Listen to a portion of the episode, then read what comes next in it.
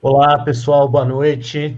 Uh, quero agradecer aí a presença de todo mundo que pôde comparecer, acompanhar a nossa live uh, dessa noite, começando a semana bem aqui, uh, debatendo renda básica. Né? Nós aqui da Rede Brasileira de Renda Básica, em parceria com a Cortez Editora, convidamos o Ciro Gomes, Eduardo Suplicy e a Tatiana Roque, nossa vice-presidenta, para poder fazer um debate sobre como a renda básica tem adquirido aí uma importância que uh, pode ser comum para diversos movimentos políticos e certamente para uma conjugação aí possível das forças progressistas uh, que a gente precisa sempre acomodar e, e fazer uh, com que estejam juntas para reverter o quadro desesperador aí que a gente tem vivido, não só de pandemia, mas de governo Bolsonaro, né, que já antes da pandemia vinha uh, complicando a situação do país, mas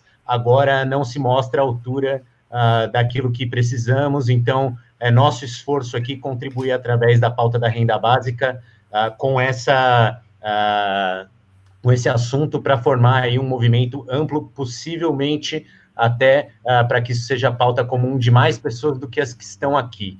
Então, esse debate é, é, junto com a Cortez, porque a Cortez, Ciro, é muito importante contar. Eu sei que você está aí com o seu livro é, O Dever da Esperança, né, uhum. lançando agora, mas a Cortez é a nossa editora, assim, casa da renda básica, né? Porque publica o livro do Suplicy, publica os livros do Felipe Vampares, que é uma autoridade internacional, outros temas de transferência de renda. Então, é uma casa muito uh, confortável para a gente e nos sentimos também muito felizes de ter você aqui junto. Né? A gente vai fazer dois blocos aqui de conversas, né? começando pela nossa companheira Tatiana Roque, que vai falar por 10 minutos, em seguida a gente convida Suplicy e Ciro para conversarem também. Então, Tati, tá com você a palavra, seja bem-vinda, né, e conta para a gente como tem sido uh, o seu pensamento e a sua luta pela renda básica nos últimos meses, mas antes disso também, porque já há algum tempo nós vemos, nós vimos atuando sobre isso, né? Vai lá. Bom, gente, boa noite, né? É um prazerzão estar aqui. Eu acho que a composição dessa mesa, dessa mesa já mostra a força dessa agenda da renda básica, que tem conquistado aí né, muito mais gente nesses últimos tempos, e também uma homenagem a essa luta do Suplicy, que nunca deixou de falar disso, muito antes de ser modinha, né? Então, é, a gente tem que sempre estar lembrando aí, porque ele nunca largou essa luta e agora a gente está vendo as consequências disso também.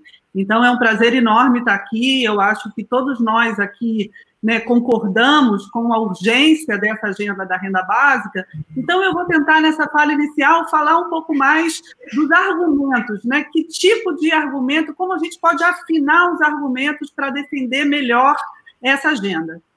Nós, na, na Rede Brasileira da Renda Básica, que tem o Suplicy como presidente de honra o presidente é o Leandro e eu sou a vice-presidente, temos defendido que essa é uma agenda estratégica para o Brasil. Não se trata apenas de uma política pública de combate à pobreza, né, uma ampliação da transferência de renda, que também é necessária, mas é uma agenda estratégica diante de algumas transformações pelas quais o mundo do trabalho vem passando e que são transformações estruturais.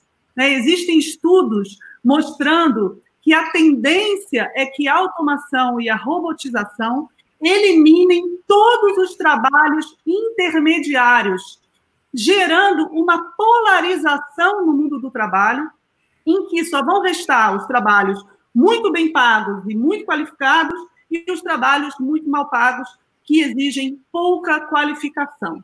Isso é, tem consequências políticas gravíssimas, porque os trabalhos que estão nessa tendência decrescente, né, que podem, que têm grande probabilidade de desaparecer, são justamente aqueles trabalhos intermediários que normalmente são feitos pela classe média. Então, não é à toa que a gente tem um problema no mundo inteiro da classe média, que é aquela classe trabalhadora mais tradicional, migrando para esses projetos de extrema-direita.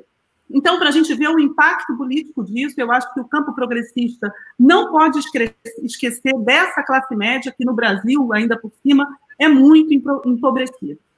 Bom, é, existe um estudo né, feito pela COP Sistemas, eu sou professora da UFRJ, então é um, um orgulho também falar das pesquisas da UFRJ, que é, analisa, que adapta um estudo que foi feito nos Estados Unidos para a realidade brasileira e que mostra que 60% das profissões no Brasil têm alto risco de automação. Sendo que eu vou enumerar para vocês as principais profissões, as profissões que mais empregam no Brasil.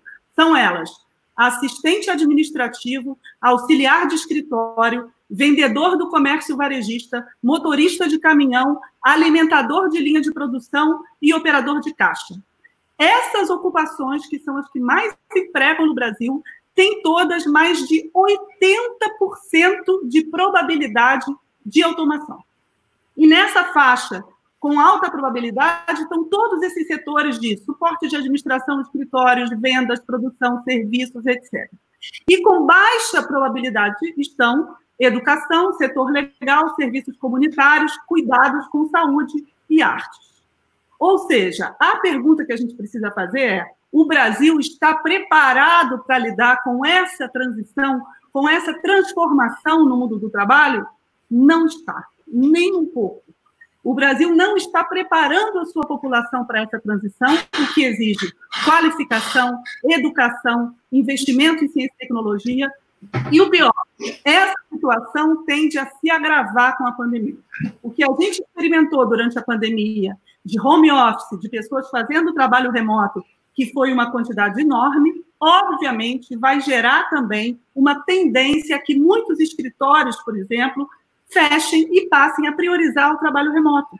E quais são as profissões que vão ser as primeiras a serem afetadas? O auxiliar de escritório, a faxineira, a secretária. Né? Ou seja, essas funções intermediárias que eu listei aqui. Ou seja, tem, é, quando a gente fala né, que o nosso problema social, a nossa extrema desigualdade, deve ser combatida apenas com criação de emprego, isso é pouco. Né? Não quer dizer que a gente não precise criar emprego, claro que a gente precisa. Mas a proteção social não pode mais depender apenas da criação de empregos, porque isso, inclusive, pode colocar a gente numa situação desconfortável, né, numa situação é, de, de um certo impasse, em que a gente vai precisar fazer uma escolha entre setores econômicos que empregam muito e que têm baixa tecnologia, e setores econômicos que empregam pouco e que têm alta tecnologia. E por razões econômicas, a gente precisa incentivar esses setores econômicos de alta tecnologia, sob o risco da gente criar empregos artificialmente em setores econômicos de baixa tecnologia, que são empregos que tendem a desaparecer muito fácil e que aconteceu no Brasil em anos recentes, inclusive. Né? Ou seja, a pauta, isso tudo é para dizer que a agenda da renda básica é uma agenda estratégica, porque ela nos permite fazer uma transformação profunda da nossa economia, levando em consideração dois desafios que são incontornáveis na fase histórica que a gente está entrando. Um deles é as mudanças tecnológicas, como eu acabei de citar aqui, que tem impactos estruturais no mundo do trabalho. E o segundo são as mudanças climáticas. Né? No mundo inteiro, a gente está vendo essa pauta também se tornando mais urgente. A gente acabou de ter uma eleição na França, em que a grande novidade foi o avanço dos partidos verdes. Né? Então, eu acho que no Brasil também, para a gente combater essa ascensão da extrema-direita, a gente vai precisar renovar nossa agenda e levar em consideração esse novo acordo verde, né, que aí no mundo estão chamando de Green New Deal, e que eu acho que a gente precisa também fundamentar a transformação econômica nesse, é, nesse acordo, nessa tendência que eu acho que vai ser daqui para frente uma tendência mundial. E essas, esses dois desafios, portanto, das mudanças tecnológicas e do novo acordo verde, fazem com que a gente precise repensar a nossa proteção social e desvincular a proteção social do emprego. Né? O Brasil tem essa, é, essa dificuldade hoje que todo o nosso sistema de proteção social é unicamente vinculado ao emprego formal. E quem não tem um emprego formal fica à míngua, não tem nenhuma segurança. a renda básica é justamente um modo da gente conseguir dar proteção social independente da questão do emprego e a gente poder pensar sim na questão do emprego, mas a partir da transição econômica da qual a gente precisa, levando em consideração os desafios tecnológicos e os desafios climáticos. Né? Então, eu acho que é, isso é, mostra bem como a renda básica é uma pauta estratégica que pode reorganizar a nossa agenda econômica e social. Né? É, é por isso que a gente tem fortalecido a rede brasileira da renda básica. Né? Algumas novidades que eu vou contar para vocês aqui em primeira mão. A rede brasileira da renda básica vai ser, a, vai secretariar uma frente parlamentar que está se criando agora no Congresso Nacional, para implementar um programa de renda básica permanente quando acabar o auxílio emergencial. A gente tem aí uma luta política importante pela frente.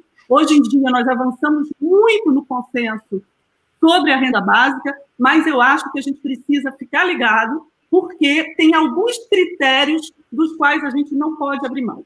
Então, eu vou, para terminar, eu vou resumir rapidamente esses critérios, que são aqueles que a gente discute na nossa rede. O primeiro deles é o seguinte: a gente quer uma renda básica como um direito universal, como uma ampliação do nosso estado de bem-estar social. Não se trata de uma substituição do estado de bem-estar social. A gente quer saúde pública e gratuita, educação pública e gratuita, direitos sociais e um direito a mais, que é um direito à renda. Para isso, a renda precisa ser universal, incondicional em dinheiro, não é cesta básica, não é voucher, nada disso, né? até o Guedes chegou a anunciar, e suficiente, também não pode ser uma renda de miséria. Então, é importante a gente colocar esses critérios na frente, porque a gente vai precisar negociar, sim, a gente vai precisar criar um consenso agora com diferentes forças políticas, mas a gente também não pode abrir mão de, dos nossos princípios. E esses são os princípios que a gente tem discutido na nossa rede e que a gente coloca aí para vocês para o debate. Obrigada, gente. Obrigado, Tati. Ô, Ciro, você vê que aqui a gente é um trio disciplinado, né? A gente fala igual, estamos aqui só aguardando daqui a pouco a sua contribuição, você vai ver, hein? É, mas agora eu quero convidar o Suplicy, porque, como a Tati uh, disse, né, isso ganhou força não foi só no Brasil, e já vinha ganhando força antes da pandemia. Isso é importante de dizer também né, e muito em função da agenda do trabalho, mas é uma agenda uh, que há muito tempo se desenvolve no mundo, e o Suplicy ele é uma testemunha e uma liderança no Brasil e no mundo disso tudo, já há muito tempo, não é por acaso que ele é nosso presidente de honra da Rede Brasileira de Renda Básica, mas é presidente de honra também da Rede Mundial de Renda Básica. Então, Suplicy, por favor, uh, conta um pouco de toda essa batalha e de tudo que o senhor tem visto no mundo, a gente sabe bem que o senhor faz questão de uh, visitar cada uma das experiências, de conversar com as pessoas que são os beneficiários finais, entender o, o que isso significa para essas pessoas, né? E de como a gente pode, junto com o Ciro, uh, propor aí que isso faça parte de um programa para o futuro do nosso país. Por favor, está com o senhor. Olha, muito obrigado. Cumprimento a rede brasileira da renda básica por seu presidente Leandro Ferreira, Tatiana Roque, a nossa vice-presidente, e pelos passos que estão dando, uh, inclusive uh, para estar uh, assessorando, secretariando a Frente Parlamentar em Defesa da Renda Básica, que agora o deputado João Campos, filho do nosso querido governador Eduardo Campos, que infelizmente faleceu num desastre de avião em 2014, mas ele está ah, com muita coragem determinação à frente dessa. Mas eu quero primeiro agradecer ao querido Círio Gomes. Ah, em 2007, quando eu lancei este livro, ah, Um Notável Aprendizado, A Busca da Verdade e da Justiça, desde os tempos do boxe até o Senado, eu tive a honra de ter Ciro Gomes no lançamento do livro, foi um sucesso lá na Livraria Cultura. E então, há, há décadas que eu tenho assim muita afinidade com ele. E para retribuir, é, quisera hoje estar no, com ele no auditório lá da Livraria Cultura para retribuir a sua atenção e para o lançamento do livro que ele acaba de me enviar, Ciro Gomes, Projeto Nacional O Dever da Esperança, onde ele coloca as suas ideias, as suas reflexões sobre tudo o que aconteceu nestes últimos anos, inclusive desde os governos, ah, desde o tempo de Getúlio Vargas até os tempos dos governos Lula, Dilma e, e agora bom, e, e Michel Temer e Bolsonaro. E ele aqui coloca as suas proposições, e, se me permite, a página 139, ele fala num primeiro pilar, que é a renda mínima universal de cidadania disponível para todos os brasileiros, independentemente de terem podido ou não contribuído ao longo da vida, e por aí ele vai, ele vai falar mais, depois vou deixá-lo, mas. Ah, então, essa afinidade continua. Então, e eu gostaria de dizer, sabe, Tatiana, quem sabe a. Você poderia escrever uma dedicatória assim muito especial ao, como vice-presidente e uma mulher, assim, uma professora tão especial, para dar um, um, presente ao presidente da República, tá? Qual é o presente? É que você possa escrever para ele uma dedicatória muito especial uh, do livro Utopia de uh, Thomas More, 1516, onde ali ele explica no capítulo, no livro primeiro de Utopia que muito melhor do que uma pena de morte ou estar distribuindo armas para o povo brasileiro, uma solução muito mais eficaz para porque ali no início do século XVI implantada a, a pena de morte, eis que estão de, o cardeal morto e alguns personagens debatendo que não tinha colaborado para diminuir a criminalidade violenta, os assaltos, os roubos, os assassinatos, e eis que chega o Rafael Itludeu, personagem que fala assim, o viajante português, contador de histórias, muito mais eficaz do que infligir esses castigos horríveis. Aqui não tem outra alternativa, senão de primeiro tornar-se um ladrão para daí ser transformado em cadáver, é você assegurar a sobrevivência das pessoas.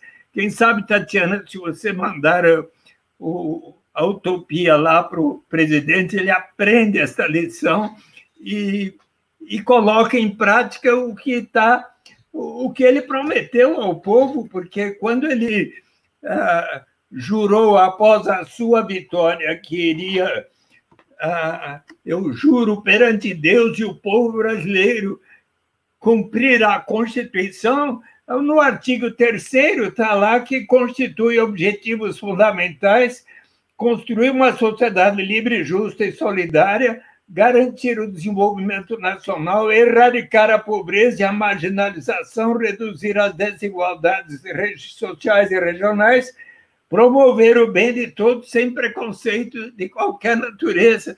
Ou seja, se ele quiser cumprir, inclusive, o que ele colocou no seu programa de governo, que iria garantir, entregue ao Superior Tribunal Eleitoral, que ele iria garantir uma renda mínima para cada família brasileira, de maneira tal como pensam os liberais, tais como Milton Friedman. Ora, Milton Friedman escreveu para mim, e está no meu livro Renda de Cidadania, que uh, o imposto de renda negativa é algo equivalente à renda básica de cidadania.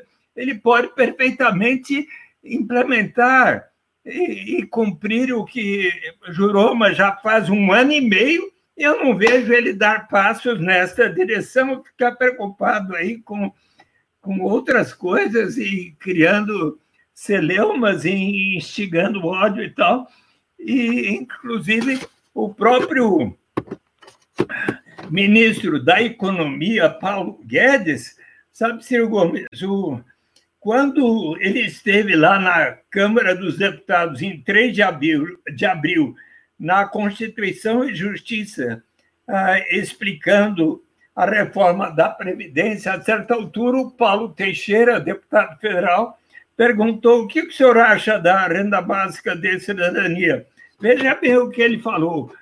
Abre aspas. Curiosamente, outras ideias, como a renda básica, que o Suplicy lançou e o Milton Friedman apoia, se nós descarimbarmos e procurarmos o que há de melhor, vamos nos surpreender, vamos descobrir que poderíamos estar juntos fazendo coisas boas, em vez de simplesmente cair nessa briga que não está levando o Brasil para o lugar certo. Olha, então, ah, só que isso foi em abril do ano passado e até agora nós estamos aí é, não avançando o suficiente. Mas eu gostaria, nesses minutos que tenho, sobretudo, de estar dizendo por que, que tanto acredito nesta proposta, querido Ciro, Tatiana e Leandro, é, é do ponto de vista de que nos fala a Marte 100 em desenvolvimento como liberdade, quando ele é, ressalta daquela experiência quando ele era menino. Ele estava brincando no jardim de sua casa, uma ótima casa, que seu pai era um ótimo professor na Índia, e de repente entrou portão adentro um homem gritando por socorro. Havia sido esfaqueado nas costas e ele então chama por seu pai, acompanha seu pai levando o homem para o hospital. No caminho, Cadermia disse: Bem que minha mulher tinha me avisado para não vir a este lugar tão perigoso, caracterizado por lutas étnicas, mas eu não tive outra alternativa senão de, neste bairro, encontrar um trabalho que pudesse dar o sustento da minha família. Ao chegar no hospital, teve uma forte hemorragia e veio a falecer. Eis que a Martia Sen, Prêmio Nobel de Economia, conclui Tipicamente, este homem não tinha liberdade real, precisou colocar a sua saúde e vida em risco para conseguir o sustento da sua família. Algo semelhante a daquela mulher que, não tendo alternativa para dar de comer em casa para suas crianças, sua avó, resolve vender o seu corpo aqui na Praça da Luz, onde eu estive lá conversando com elas, inclusive sobre a renda básica, e me deram tanta razão. Ou então, aquele rapaz que, não tendo como auxiliar no orçamento da sua família em casa, resolve se tornar o aviãozinho da quadrilha de narcotraficantes, como o personagem do Homem na Estrada, do Mano Brown, dos Racionais MCs, o dia que houver para si e todas as pessoas na família, cada uma o suficiente para atender às suas necessidades vitais, esta pessoa vai ganhar o direito de dizer: não, agora eu não preciso estar aceitando essa única alternativa que me surge pela frente, mas que vai ferir a minha dignidade, colocar minha saúde e vida em risco. Eu agora Posso fazer um curso na Universidade Federal do Rio de Janeiro com a professora Tatiana Roque, e a, até que surja uma oportunidade mais de acordo com a minha vocação, com a minha vontade. É neste sentido, pois, querido Ciro, que a renda básica de cidadania vai elevar o grau de dignidade e liberdade real para todos. Por isso é que eu. E agora vocês tanto acredito, acreditamos nesta proposta e eu quero uh, colaborar com vocês, porque, sabe, Ciro, eu, dia 11 de maio, estava um dos sete pré-candidatos a prefeito de São Paulo, mas eu pensei bem, uh, recomendado até pela Mônica Dalari, por quando eu estive na Índia, no último congresso da renda básica uh, lá da Bian, eis que o, o Stanning, Felipe Van Pares e outros amigos disseram para mim, olha, quem sabe agora você pode deixar algumas funções aí para novas gerações, mas você pode dedicar-se inteiramente a instituição da renda básica. Então, querido Círio, eu resolvi que espero, eu fiz 79 anos do domingo retrasado, 21 de junho, mas eu quero dedicar o que eu tenho de vida para ver a renda básica de cidadania implantada no Brasil e, se possível, em tantos lugares do planeta Terra. Muito obrigado por esta oportunidade. Obrigado, Suplicy. A gente é que agradece, realmente merece as nossas palmas. Você pode imaginar, Ciro, como é que é para o Suplicy comemorar aniversário isolado, né? Um cara que faz aí as multidões no meio da rua, a gente anda com ele no meio da rua, vê ele parar o trânsito aí, ficar isolado foi difícil esse ano, né? Mas queria passar agora para o Ciro, mas fazendo um pequeno resgate, Ciro, né? Eu tenho dito por aí que uh, você não é nenhum novato nesse debate da renda básica, né? mas vou fazer aí um resgate de trás para frente. Agora, no seu livro, você viu que o Suplicy já está na página 39, falando sobre garantia de renda. É, 139, falando sobre garantia de renda. 2018, o seu programa incluía algo muito semelhante, né? Uh, voltando um pouco mais, em 2004, quando você era ministro da Integração Nacional, você assinou a lei da renda básica no dia da sanção. O presidente Lula sancionou em 8 de janeiro de 2004 a lei que é de autoria do Suplicy, e você, junto com Nelson Machado, eh, ministro da Fazenda, naquele dia, assinam a lei. E mais para trás, em 1994, 19, eh, você, ministro da Fazenda, instituiu um grupo de trabalho para estudar as possibilidades de implementação de uma renda mínima. Né? Então, as nossas pesquisas indicam que você é um cara que está na área aí faz um tempo, né? Vamos ouvir aí Queria que você falasse principalmente né, relacionado a esse ponto do Suplicy Paulo Guedes, o que, que nos diferencia dos liberais, porque também esses caras podem estar aproveitando para substituir tudo por dinheiro, voucher. Não é exatamente isso que a gente defende. A gente defende que a gente fortaleça o nosso estado de bem-estar, né, desvincule isso do trabalho, né, e consiga avançar aí em termos de proteção da população como um todo. Vamos te ouvir aí no próximo bloco falar um pouco mais de política. Ciro, você está no mudo. Perdão, eu quero agradecer a noite especialmente é, feliz para mim, porque a gente tem que recarregar a bateria, no caso da luta política brasileira, e no meu caso, tantos anos já de luta, eu não carrego mais com palavras, eu só carrego com exemplos. E sempre que eu vejo a obstinação, o talento, né, a firmeza, a fibra, a resistência a todo o assédio não é, que ele sofreu pra, do ceticismo, da negação, da, da, da, da, falta até muitas vezes de respeito do Eduardo Matarazzo Suplicy. Eu fico muito honrado de estar repartindo uma mesa, mesmo que virtual. Eu preferia muito estar pessoalmente abraçando essa grande figura. E, portanto, Leandro, quero agradecer a você, a Tatiana Roque, da, da nossa rede brasileira da renda mínima, agradecer a nossa editora Cortez e dar os parabéns por essa contribuição relevante de estar, enfim, colocando sempre na possibilidade do seu, do, seus, do seu acervo esse reforço de opinião. O que, é que eu posso dizer diante de três pessoas que são especialistas nisso? Eu quero crer, pensando numa pessoa que está nos assistindo, é, que nós precisamos enfrentar dois tipos de, de, de ceticismo. Um ceticismo do verdadeiro interessado, que é o nosso povo. E o outro ceticismo é um, é, é, é um ceticismo interesseiro, não é, de certas frações da elite brasileira, para quem o paraíso cultural é a Miami e, e, que tem um certo nojo, um grande desapreço pela sorte do nosso povo. Nós precisamos conversar com esses dois grupos, um para organizar uma corrente de opinião que vá fortalecendo, assim como o Eduardo me ganhou. Eu confesso a vocês que quando eu vi as primeiras opiniões dele lá atrás, eu imaginei, bom, isso é uma, uma, isso é um, uma pessoa extremamente generosa, extremamente solidária, hum não é? Está querendo resolver por um, uma, uma, inovação institucional um drama trágico que é a miséria, a pobreza, a fome, não é? Que nossas, nos nossos inícios de carreira eram dramaticamente graves, depois melhoraram e agora voltam a piorar dramaticamente. Mas eu costumo respeitar as pessoas. E, e o Eduardo Suplicy me chamava muita atenção também por outro conjunto de valores não é? Por um certo tempo nós cogitamos de vê-lo na presidência da República, eu era daqueles que imaginávamos né, que ele podia ter, essa, ter tido essa oportunidade, e eu então me dediquei a estudar.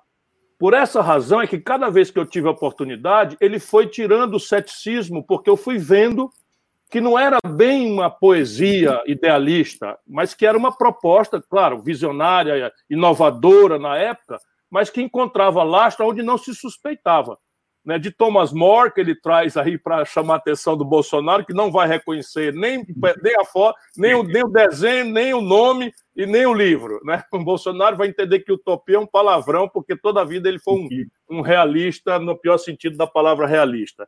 Mas depois a gente vai encontrar nos teoremas liberais de Friedman, de, de enfim. E agora, eu disse a ele, ainda em off, quando nós estávamos preparando para começar, que transformou-se numa grave emergência da vida brasileira. Por duas razões. Uma, a Tatiana pondera, o, o futuro do emprego tradicional não é simplesmente está em xeque. Com a chegada do, 5, do, com a chegada do 5G, muito, com a chegada do 5G, todas as práticas repetíveis no mundo do trabalho serão muito rapidamente substituídas por algoritmos, robôs e máquinas. Isso é concreto, nós não estamos falando de qualquer coisa, nós estamos falando de uma coisa que vai mexer com tudo. Por exemplo, diagnóstico médico. Então, se o doutor imagina que está imune a isso, não está, não. Porque com os algoritmos, nós vamos fazer diagnóstico médico a partir das máquinas que estarão programadas por telemedicina para um diagnóstico sem falha, sem erro, naturalmente sem a sensibilidade humana, mas lá no Mass General Hospital, em Boston, vai se desenvolver o algoritmo e todas as máquinas serão conectadas na internet e as tomografias, as ressonâncias, os ecogramas, os ecógrafos, etc., estarão todos conectados para oferecer um diagnóstico médico. O serviço de enfermagem não, porque importa em cuidado. E isso que a Tatiana já mencionou. Portanto, nós precisamos colocar isso em questão no mundo não é? e no Brasil mais dramaticamente, porque o ponto de partida do Brasil neste assunto é trágico, e eu quero descrevê-lo, ainda que com brevidade, para reforçar o argumento. O outro é um universo que esse futurologista chamado Hariri, vocês conhecem todos, ele, ele, ele não tem as delicadezas politicamente corretas, não se sente necessidade de ter, ele fala simplesmente que a humanidade está gerando uma geração de inúteis. Olha que palavra dura, irônica, cínica e, e trágica. Não é? No caso brasileiro, sabe o que, é que ele considera? É, são todas as pessoas que não têm aptidão para nenhuma das artes que o novo mundo do trabalho pede. E que são seres humanos, que precisam comer, vestir, se transportar, não é? E que vão ficar adultos, vão querer criar famílias, etc, etc, etc. Então, veja, seja por esta dimensão, como uma política de substituição do emprego tradicional que vai sumir, e seja porque nós temos que fazer um re, uma requalificação em massa que demanda tempo e oportunizar a entrada no mundo do trabalho novo para essas multidões que o Hariri chama de inúteis porque não conseguiram ter aptidão, a arte mínima de qualificação para se introduzir em qualquer das, das, das, das, das, atividades é, produtivas, nós precisamos acudi-los com a renda mínima, com o imposto de renda negativo. O primeiro ceticismo vai, vai ser sempre, isso é, é objeto de muitas conversas minhas com Eduardo Suplicy, essa figura extraordinária que eu não me cansarei de homenagear. Não é? é que quanto custa isso? Será que a gente pode pagar isso? Isso é uma pergunta que fez com que a população brasileira, de tanto apanhar, de tanto sofrer, de tanto ser humilhada, de tanto ser levada à crença de que a política é uma inconsequência, quando não pardieiro de pilantras, mentirosos, ladrões, que chafurdam no privilégio e só se lembram do povo em véspera de eleição para prometer o que não vão fazer. Isto é toda uma massa de propaganda neoliberal para destruir a linguagem da democracia, que é a política. Mas o fato é que isto vergou a espinha do nosso povo, que não quer acreditar em nada que seja realmente uma mudança institucional, uma inovação institucional, que tenha comprometimento realista né, com a orçamentação. Então, vejam, na campanha prometi, depois de estudar com muito vagar, com, muita, com muito detalhe, apoiar as 63 milhões e 700 mil famílias brasileiras que estavam com o nome negativado no SPC. Isso custaria 25 bilhões de reais de crédito. Era um tostão. Só para vocês terem uma ideia, o governo federal botou agora na Caixa Econômica dinheiro público 75 bilhões para comprar carteira podre, bichada do, das carteiras comerciais dos bancos brasileiros. Três vezes o que eu precisava. Então, nós precisamos mostrar para o povo brasileiro, e esse, esse auxílio que saiu na pandemia é um elemento dialético, evidenciador de que o Brasil pode fazer. Simulando contas, 70 milhões de pessoas recebendo 600 reais isso custa 42 bilhões de reais por mês. Então, quer dizer, é, 42 bilhões de reais é, por mês. Então, projetando isso, nós vamos chegar aí a 450, 500 bilhões de reais. Evidentemente que é muito dinheiro, mas aqui está a ordem de grandeza. Só para vocês terem uma ideia, né, o Brasil está pagando de juros aos bancos esse ano, isso é uma questão de orçamentação. Não é que a despesa seja alternativa, estou só dando a ordem de grandeza. Mais de 900 bilhões de reais. Portanto, duas vezes o que nós precisamos para financiar 70 milhões de pessoas. Isso num sistema tributário que tem só em linha com as melhores práticas internacionais várias portas de saída. Imposto sobre as grandes heranças, imposto sobre o patrimônio, lucros e dividendos empresariais.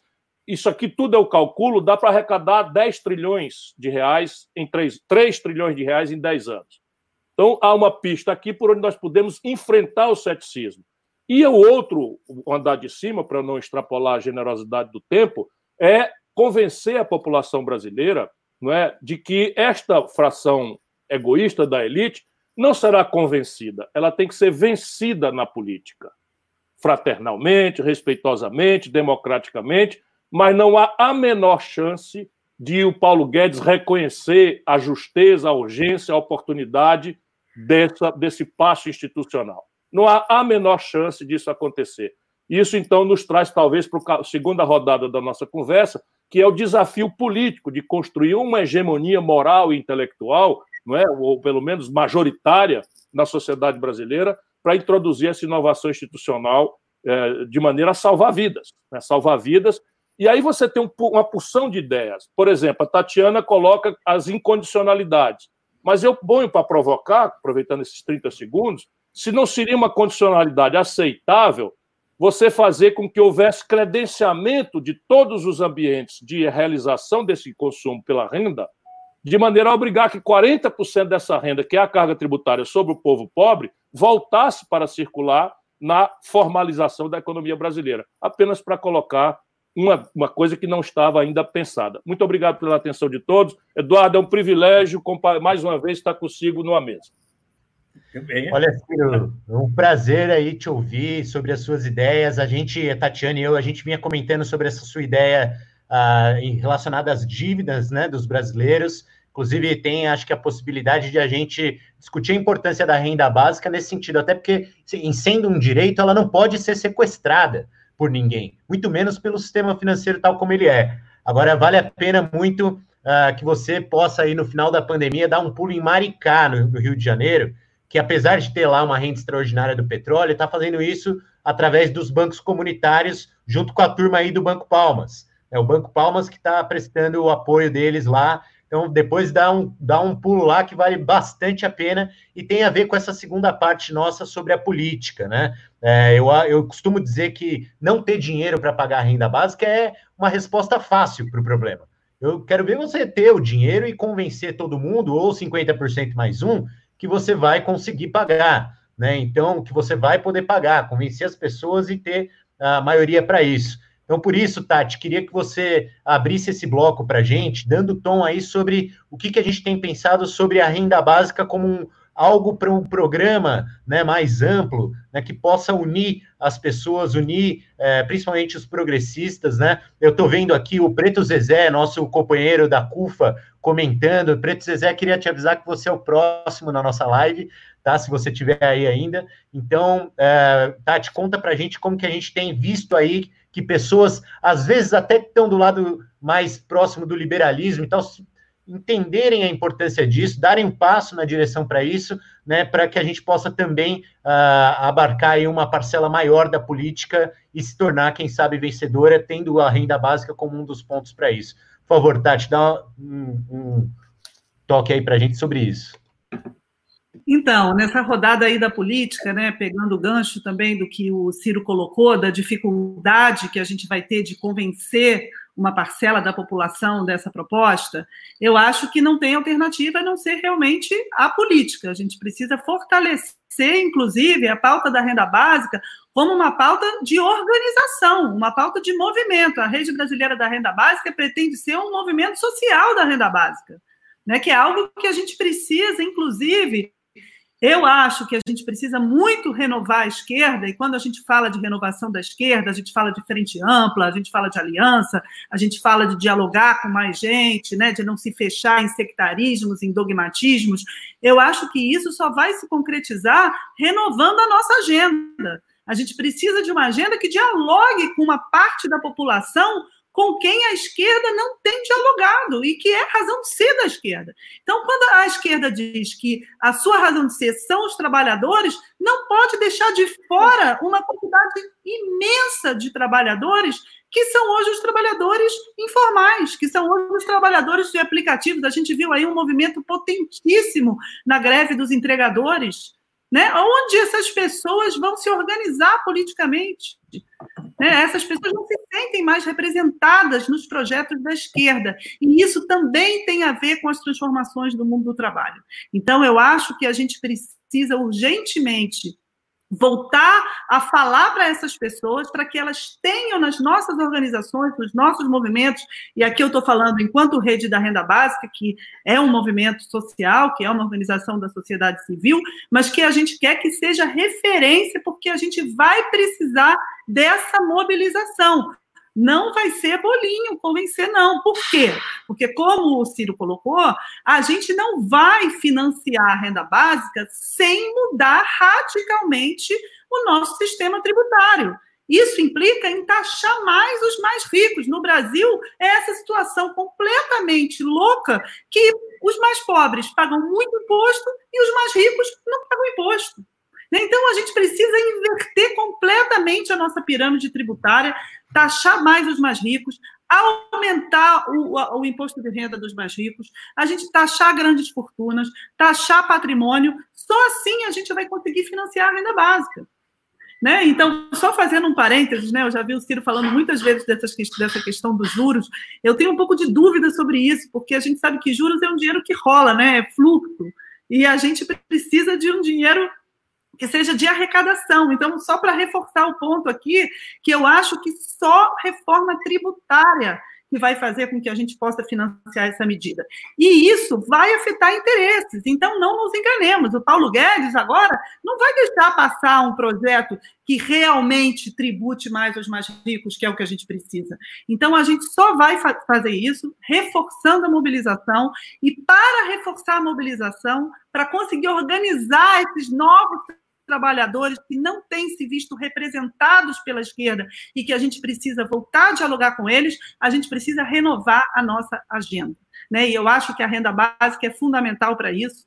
E acho que a gente precisa também começar a falar dessa questão verde, né? Queria trazer de novo aqui para o debate, para não deixar isso sair do debate, esse novo acordo verde que implica também em uma economia do cuidado, em uma economia voltada para a vida, voltada para as pessoas. Algumas previsões mostram, por exemplo, que nos Estados Unidos, até 2032, essas previsões, essas previsões que eu citei sobre automação, né? Que até 2032, metade dos caminhões podem ser dirigidos por robôs. Então, os motoristas de caminhão vão ficar desempregados. E onde é que se está criando postos de trabalho? No setor de cuidados. A gente viu agora na pandemia a importância da saúde, a importância dos, dos enfermeiros, das enfermeiras, dos médicos, das pessoas que fazem assistência. Nesse setor, a, a, a, o, o emprego, o trabalho, a valorização da vida está se ampliando.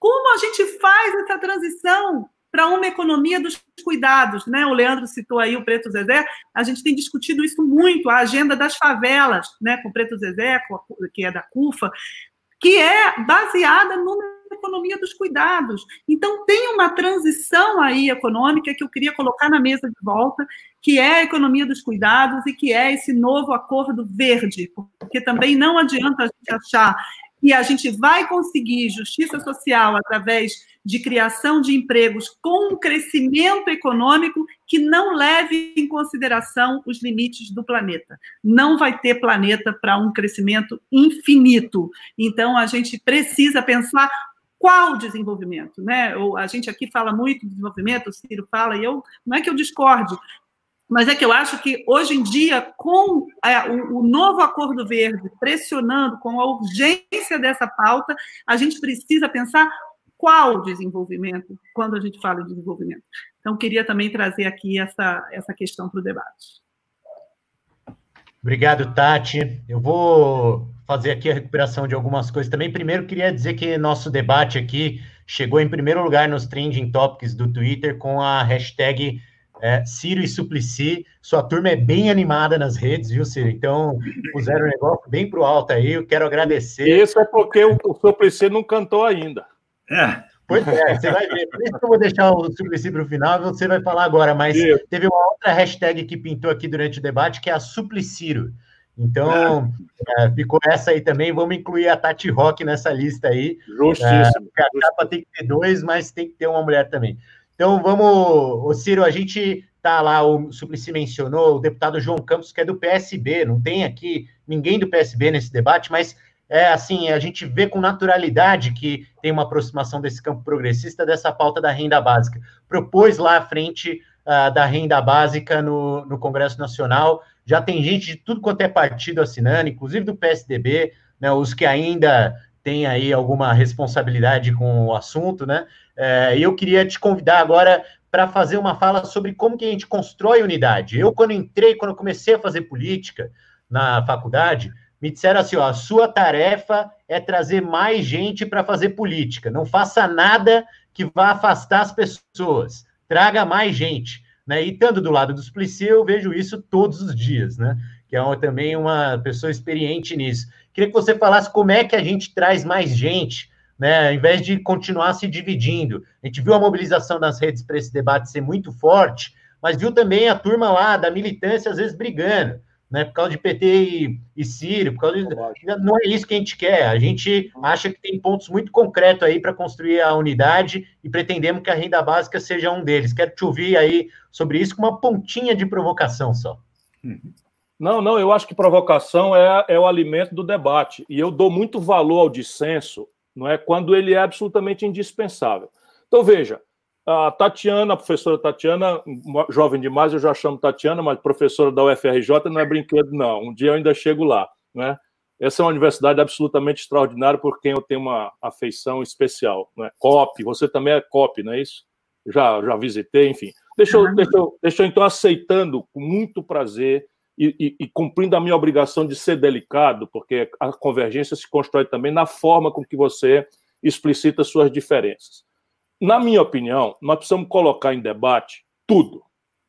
Sabe, não acho que nada seja ou deva ser sagrado fora aquilo que é dogmatismo de fé, e esse é um outro assunto que nós temos que abordar também com muito respeito e carinho pela emergência no meio do nosso povo desse fenômeno neopentecostal, evangélico, teoria da, como é, teoria da prosperidade, uma série de coisas que estão tomando influência muito ruim na política brasileira e não adianta a gente não respeitar isso. Mas eu queria dizer, então, que do mundo, no mundanismo aqui da política, não é, nós precisamos colocar em debate tudo. Nada deve ser sagrado. Vou começar propondo, aceitando a ponderação da Tatiana, um primeiro grande dilema. A, a, a, questão intelectual do mundo tem uma influência muito grave entre nós brasileiros. Porque é um pensamento original brasileiro meio que se perdeu. Nós estamos comemorando um século da possível vida que perdemos né, do, do Celso Furtado, e o pensamento original brasileiro meio que está perdido. Então, a, tragédia nossa é que nós temos a experiência acadêmica do, do mundo e, e, a ciência é universal. E, às vezes, não rebatemos com, com a observação empírica brasileira. Então, veja, se eu sou um sueco, eu não tenho a menor dúvida de que é preciso discutir claramente uma outra concepção de desenvolvimento, ponto. Inclusive, falar com clareza como uma opção popular japonesa de mais de uma década de não crescer mais. Não é necessário crescer para sempre. Se você atinge um certo estágio de conforto, não precisa crescer para sempre, o planeta não aguenta.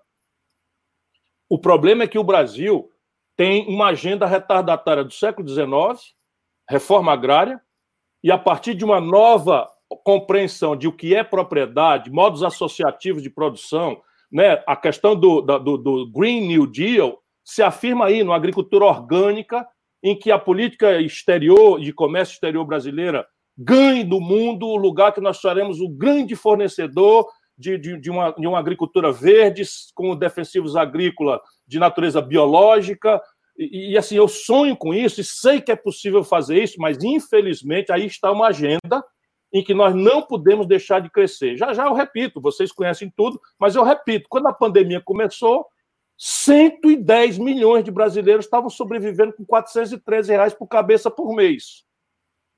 O, a PNAD agora nos apanha com a primeira vez na história do Brasil, sintoma daquilo que a professora colocou em debate logo no começo, de que o emprego acabou.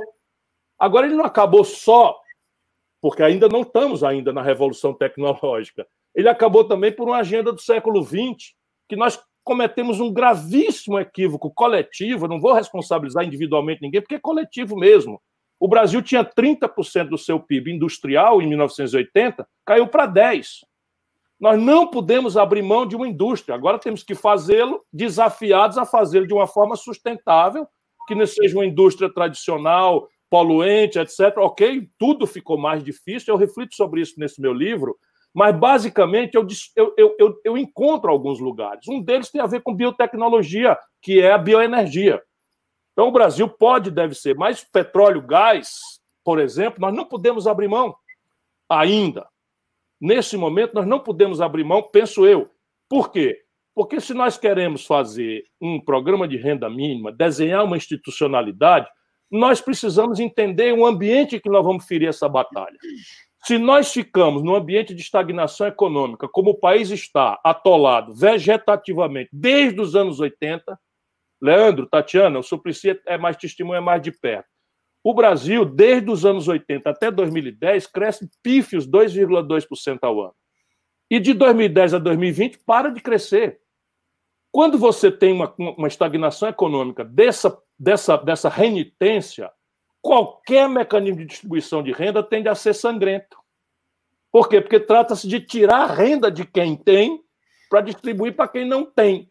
E aí nós temos uma sociedade que uma minoria ativa, organizada, conhece os seus interesses, opera seus interesses no dia seguinte da eleição através do lobby, do constrangimento, da operação das instituições, e o povo só é lembrado de forma atomizada, fragmentária, e agora também fragmentado nas questões da, da alteridade, para quem perdeu o idealismo holista de ser de esquerda, de transformar revolucionariamente a realidade em busca da igualdade, nós queremos ser solidários e temos percepções de que as mulheres são muito mais perseguidas, que os negros são muito mais perseguidos, que a comunidade LGBTQI do Brasil é a mais, mais vítima de maior violência dos relatórios das Nações Unidas. Como não olhar para isso?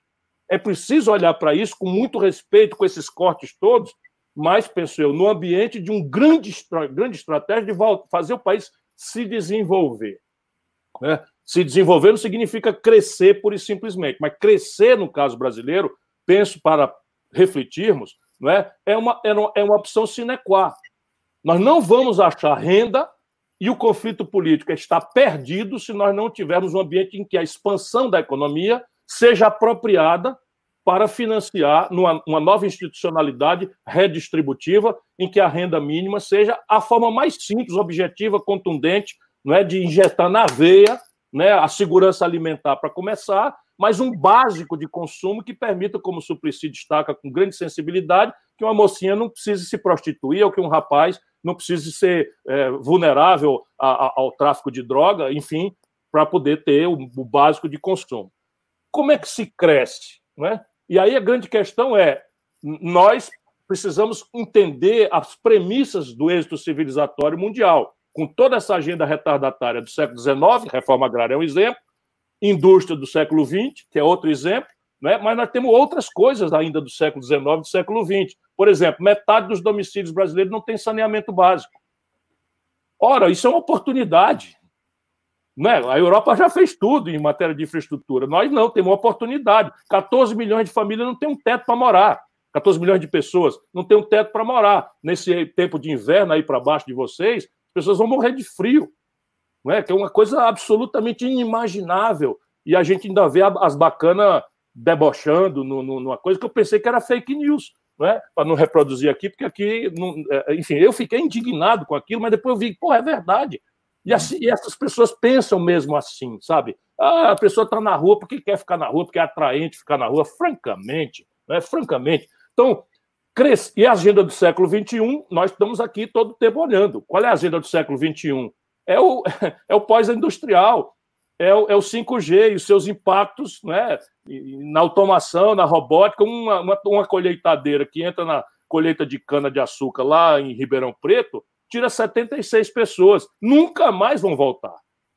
Nunca mais. E aqui para nós, eu não queria que voltasse também, não porque eram os boias frias, semi-escravos, etc. Então, nós precisamos fazer essa agenda, e isso obriga um pensamento original brasileiro. Política. Como é que se constrói uma base social para isso? Na minha opinião, se a gente quiser entender isso, nós precisamos fazer um projeto em que cada grupo de interesse dessa hiperfragmentada sociedade brasileira encontre sua, seu lugar nele. Percebe? Encontre o seu lugar nele. Qual é o lugar é, do, do, caminhoneiro que vai perder o emprego por automação, enfim, do caminhão. Qual é o lugar? Qual é o lugar né, da agricultura? Qual é o lugar? Isso aí é uma coisa que se projeta. E o neoliberalismo abomina a ideia de projeto, que significa meta, objetivo, prazo, orçamentação, quem faz o quê, quem divide as tarefas, se qual é o papel do capital privado, qual é o papel, papel público misto, qual é o papel do capital estrangeiro. Tudo isso é possível colocar ciência embora a ideologia, nesse caso, sempre seja um bom filtro para nós outros que temos em comum a ideia de emancipar o povo brasileiro. E aí a afirmação é, é relevante é o negócio da educação.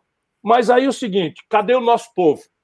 Nesse momento, nosso povo votou 70% nos centros mais dinâmicos da vida brasileira, num boçal corrupto, de uma família de bandidos, que não tem uma contribuição ao debate, de nada, e que vivia da mamatinha e se elege com, os, com o pé na segurança pública, que não faz, a não ser que o que a gente considera segurança pública milícia, bandida, grupo de extermínio, e o outro pé na, no moralismo de Goela, sendo um pilantra que roubava dinheiro da gasolina do seu gabinete.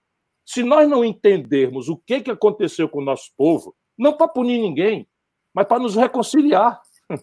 Sabe, é preciso estabelecer. A Tatiana falou com outras palavras. O que, que aconteceu com o nosso povo? Nós precisamos chegar lá. Sabe, para o nosso povo, os caras acabaram tomando de nós. Direitos humanos é proteção de bandido. A gente ficar preocupado em, em, em, fazer uma cultura de tolerância, de respeito à diversidade, é sexualizar crianças para o gaysismo. Nós estamos perdendo essa batalha para um bando de imbecil, um bando de canalha. Ou a gente tem humildade para entender isso, ou não vamos sair dessa. Concluo. Então, para fazer a unidade política, eu acho, consenso nas urgências e dissenso fraterno no diagnóstico para entender uma terapêutica capaz de ser comum e sinalizar para o povo brasileiro, com prazos, qual é o seu lugar nessa ideia nova que nós estamos propondo. Ah, Ciro, muito bacana essa sua reflexão né, sobre o, a economia do século XXI. Né? A gente também aqui vê o Arari falando do, dessas coisas novas aí, até do possível feudalização da economia através da, do mundo digital, né? Que só os super ricos é que vão ter acesso a essa biomedicina, essa medicina. Leandro, só, só num ponto. Ninguém no mundo tem ideia da riqueza que é a biodiversidade amazônica transformada numa economia verde. Ninguém. Eu conheço a Amazônia com a, minha mão.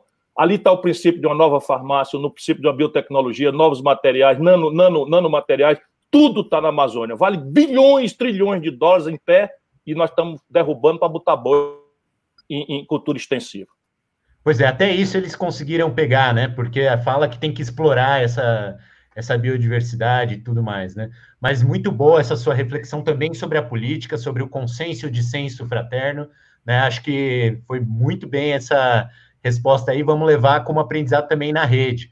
Né? Agora, uh, queria convidar o Suplicy, que até, Ciro, fez aí intervenções muito precisas aí em resposta àquela turma que falou essa bobagem sobre a população em situação de ruas. Se quiser, pode até contar para a gente, né, uh, sobre como foi aí o seu diálogo com a primeira-dama do Estado de São Paulo, né, mas contar para a gente também uh, sobre o que o senhor vê como medidas de construção, de movimento e de consenso para se chegar à renda básica. Depois a gente faz aqui uma despedida de todo mundo, mais uma rodada rápida. Bom, primeiro, queria, sobre a Amazônia, que o Ciro Gomes falou há pouco e a Tatiana Roque falou sobre a questão do, do meio ambiente, que eu também considero fundamental.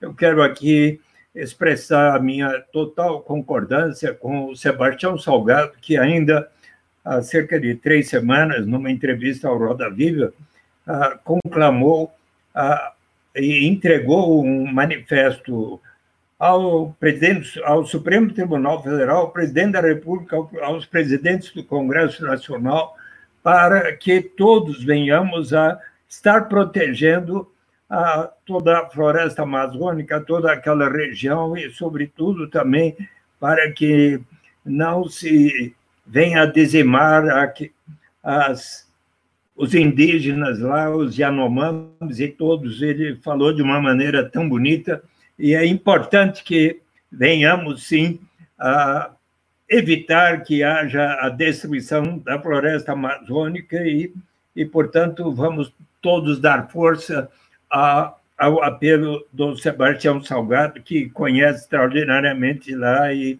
e as razões da, daquela riqueza fantástica.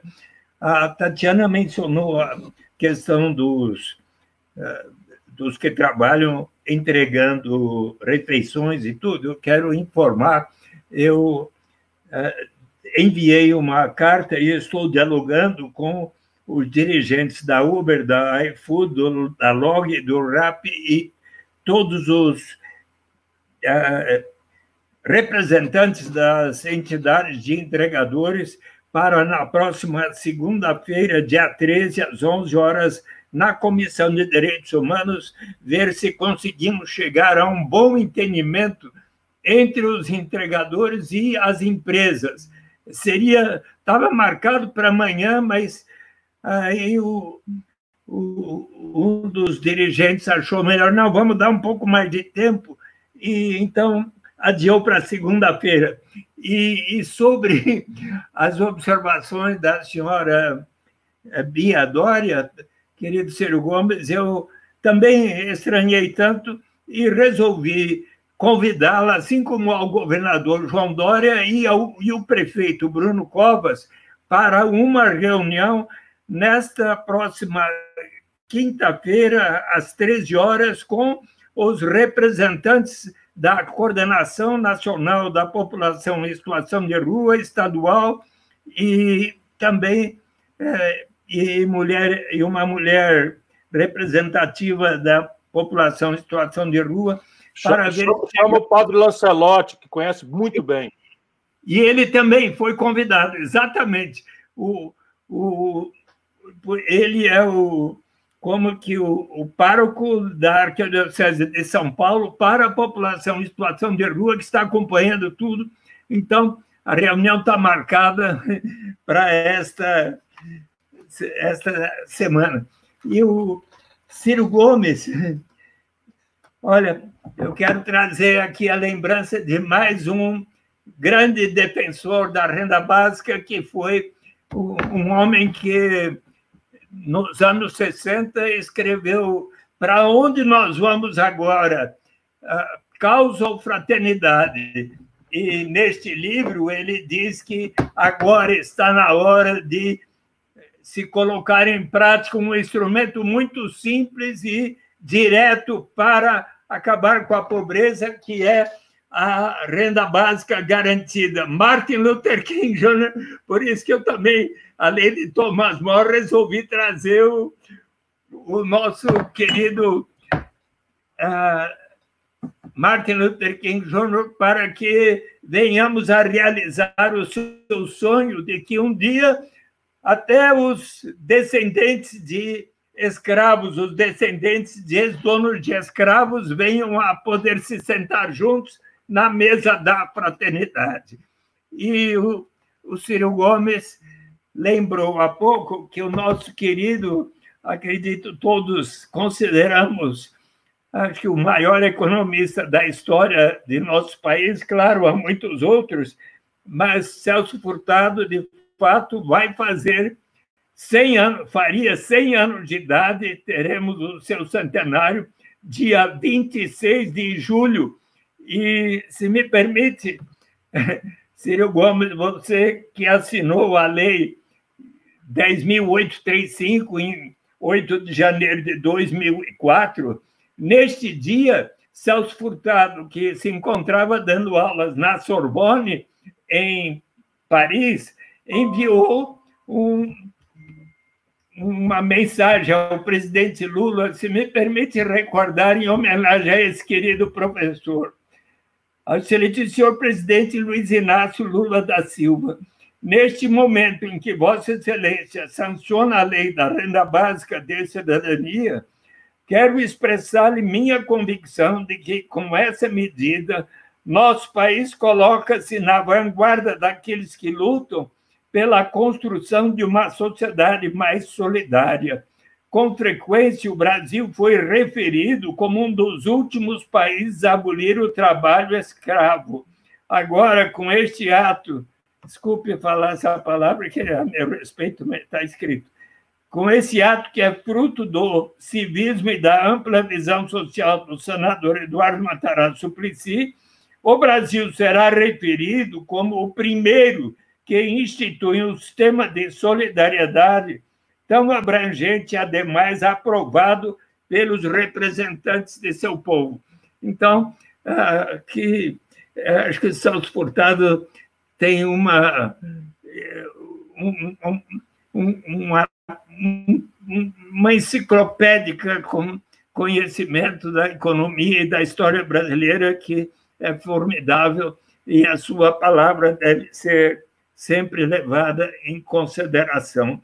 Então, ah, eu queria até também dizer algo sobre o seu livro, Ciro Gomes, Projeto Nacional O Dever da Esperança. Eu avalio que há aqui críticas assim muito respeitosas e construtivas até para o relacionamento de nós do PT e, e vocês do PDT e, e de todo, todos os partidos progressistas. Eu, a, a Tatiana é do PSOL.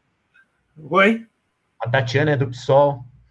E, e, do PSOL, imagine nós aqui do, do PSOL. E a frente ampla, nossa frente ampla aqui. Então vamos então, lá, PDT, PV, PCdoB, PSOL, PT, PDT, a, rede. E rede. E rede. Formou, formou e, e a rede e tudo. Então, nós temos que estar juntos e tudo. Dentre outros, dentre outras propostas que está aqui, ah, você menciona a questão dos ah, subsídios fiscais e creditícios. Eu queria lembrar, ah, quando a presidenta Dilma já estava afastada do governo, um dia ela esteve em Genebra e foi perguntada pelos jornalistas a senhora cometeu algum erro durante o seu governo? Ela falou sim, um erro grave. Eu pensei que, em concedendo subsídios fiscais aos empresários, eles iriam utilizá-los para realizar mais investimentos e criar, bom, promover o crescimento da economia e criar mais empregos. Entretanto, eles acabaram os absorvendo na forma de lucros. Daí eu fui ver, ah, por exemplo, eh, nesses últimos anos, o orçamento de incentivos fiscais creditícios está para além de 300 e tantos bilhões de dólares. Então, e, e observo que, dentre as proposições suas, está que ah, é possível que eu venha a cortar eu proponho que se corte uma porção dos subsídios, às vezes até bem intencionados, você menciona, mas que, na verdade, representam transferências de renda para as mãos dos que têm mais.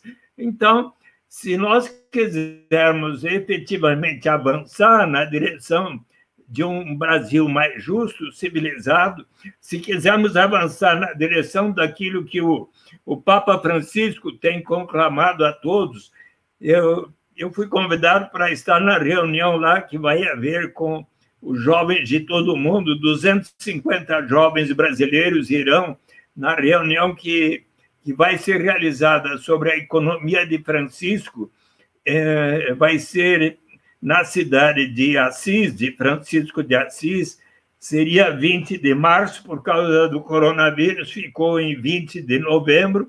Vão estar lá Amartya Sen e, e diversos outros grandes economistas, e estes jovens, sabe, Ciro, eles me convidaram para falar sobre a renda básica no ano passado na PUC de São Paulo, e quando eu terminei, eles falaram: Nós queremos que você vá a, a, para o encontro com o Papa. Eu aceitei, já comprei a passagem, tudo, e com os meus 79 anos eu vou me juntar aos jovens de até 35 anos com a Matia C e, e outros lá. Então, eu, eu espero, quem sabe, se o Papa chegar e falar para o. Ele falou na, na homilia da, da Páscoa, falando para os movimentos sociais, o Papa Francisco, a certa altura, mencionou e vamos criar um, um, uma renda mínima universal, uma renda básica universal, que ele já está abraçando a causa, vai ser mais um para estar na nossa coligação de forças para um Brasil. Frente ampla com o Papa. Frente ampla com o Papa. É isso mesmo, Tatiana. Então, isso ainda nos garante uma conexão para cima. É. Então, olha, eu quero agradecer vocês. A, a, a... deixa eu. Vamos fazer uma fala de encerramento aqui, cada um, porque tem um pedido especial aqui para o senhor ao final, para cantar em nome da paz, e eu sei que a gente pode convidar o Ciro para fazer isso junto daqui a pouco. Então, é, vou passar para Tati e Ciro, né, para a gente fazer essa reflexão e depois acompanhar o Suplicy no nosso encerramento. Queria só lembrar que esse ano faz 100 anos do Celso Furtado, dia 26 de julho, e dia 22 de julho, na mesma semana, 100 anos do Florestan Fernandes.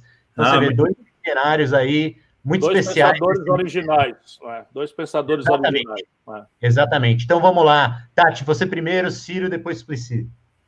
Não, gente, vou só me despedir, dizer que foi um prazerzaço.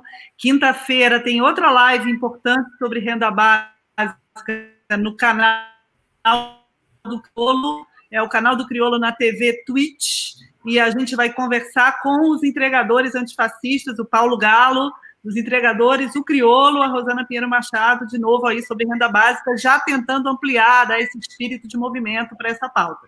Quem quiser continuar a conversa também, a gente pode fazer isso nas redes sociais, tem aí meu Twitter, arroba Tati Rock, tem um canal aqui no YouTube mesmo, Tatiana Rock, professora, vocês podem se inscrever para a gente continuar em contato e assinando embaixo da frase que o Ciro falou, buscar o consenso e manter o dissenso fraterno. Esse é o espírito da nossa frente ampla da renda, da renda básica com o Papa agora. É. Aderimos aí ao seu, seu, lema. Ciro, vai lá, por favor. Oh, Leandro, Tatiana, Eduardo, muito obrigado pela, pela noite espetacular que me deram. Eu me alimento é disso, porque a política, como abstração, ela está muito desmoralizada. Essa é uma das grandes tragédias. E entre os jovens só haverá uma fórmula da gente reverter a inconfiabilidade e a caretice da política. É ideia, exemplo e militância. Acho que essa noite aqui ofereceu uma ideia muito prática, muito concreta. O ceticismo é um problema que a gente vai superando. Quando a gente lembra que 320 bilhões de reais é a renúncia fiscal e a gente precisaria de 500 bilhões para começar um revolucionário programa, fica flagrante que a questão é onde é que está o consenso, onde é que está a hegemonia, e no caso brasileiro nós estamos perdendo mas viva a democracia se a sua linguagem, que é a política, né, conseguir alterar essas coisas. Por isso que a democracia é tão importante. Então a ideia é essa, o exemplo. Ninguém pode ser melhor, dedicar uma vida inteira e quando precisam de cabeças joviais para dar um depoimento, quem é que chamam? Eduardo Matarazzo Suplicy, né, lá na proximidade do Papa Francisco, que também tem uma cabeça bastante jovial, que é o que importa, é a jovialidade de cabeça, porque tem muito velho que envelheceu precocemente. E militância. Militância é, é, é, o que também não, não falta na rede brasileira de renda, não é? no exemplo da Tatiana Roque, que milita na universidade, milita nessa, nessa organização social, milita como política, enfim. E, e isso eu creio que me deu razão bastante para que hoje termine a noite bastante feliz de que as coisas podem mudar. Ciro, muito obrigado. Um agradecimento especial da Rede Brasileira de Renda Básica. A gente faz muita questão aí de dialogar com todos que têm aí a disposição para isso, e a gente sabe que você, como eu disse, não sendo um novato nesse debate, está é, tá sempre aí com a gente no debate, no bom debate para ser feito. Tem muita gente aqui me mandando mensagem, pedindo para convidar para hoje às 10, acho que 10 e 15, assistir o Roda Viva do Fernando Haddad. Né? Então, outro esforço nosso aqui que vale bastante a pena a gente uh, sair daqui com esse espírito de colaboração e, quem sabe, uh, ter aí mais um fechamento para daqui a pouco. Suplicy, uh, então, por favor, uma mensagem aí de união, unidade e paz, né, que a renda básica do Milton Friedman ao Martin Luther King, mas especialmente aí no nosso Bob Dylan, pode trazer para a gente. Então, uh, com o senhor a palavra e vamos em frente depois disso. Então vamos lá, queridas Tatiana Roque, Leandro Ferreira, Ciro Gomes. É, foi uma alegria para mim, um, um, encontro de excepcional qualidade. Uh, e vamos estar juntos muitas vezes ainda. E para até o dia em que possamos cantar juntos essa canção do Prêmio Nobel de Literatura, que as, os povos do mundo saíram às ruas para cantar, para pedir para acabar com as guerras do Vietnã e do Iraque, portanto, para que haja justiça, como proclama o Papa, e assim possa haver a paz dentro de cada país e dentre os países. Então, ah, deixa eu só dizer uma coisa ainda sobre a renda básica, Ciro. O dia que nós tivermos uma renda básica desde o Canadá até a Argentina, desde o Alasca até a Patagônia, nós não precisaremos mais de quaisquer muros que separem as nossas fronteiras, como o Trump está gastando esse mais de 50 bilhões de dólares para é, novo muro lá e poderia perfeitamente colocar isso no Fundo Permanente das Américas e seguir o exemplo do Fundo Permanente do Alasca e todos contribuírem. É a sugestão final que eu deixo aqui para que então possamos cantar essa linda canção. How many roads must a man walk down before you may call him a man? And how many seas must the white dove sail before she, she slips in the sand? And how many times must the cannonballs fly before they are forever bent. The answer, my friend, is blowing. The answer is blowing How many years must a mountain exist before it is washed to the sea? And how many years must some people exist, like the Brazilian people, before they are allowed to be free? And how many times must a man turn his head and pretend that he just doesn't see?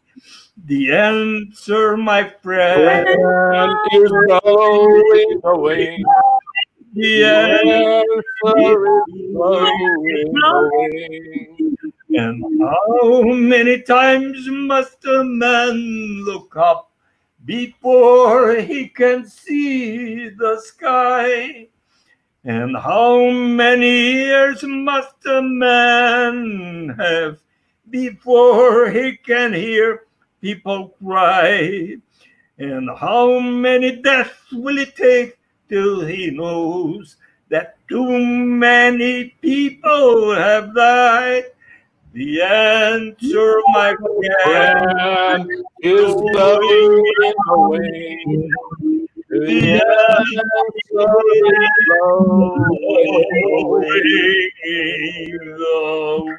Bravissimo! Bravo! Obrigado, Suplicy, obrigado, Ciro, obrigado, Tatiana. A gente aguarda vocês aí nas Se cuidem. Demais, tchau, Muito bem.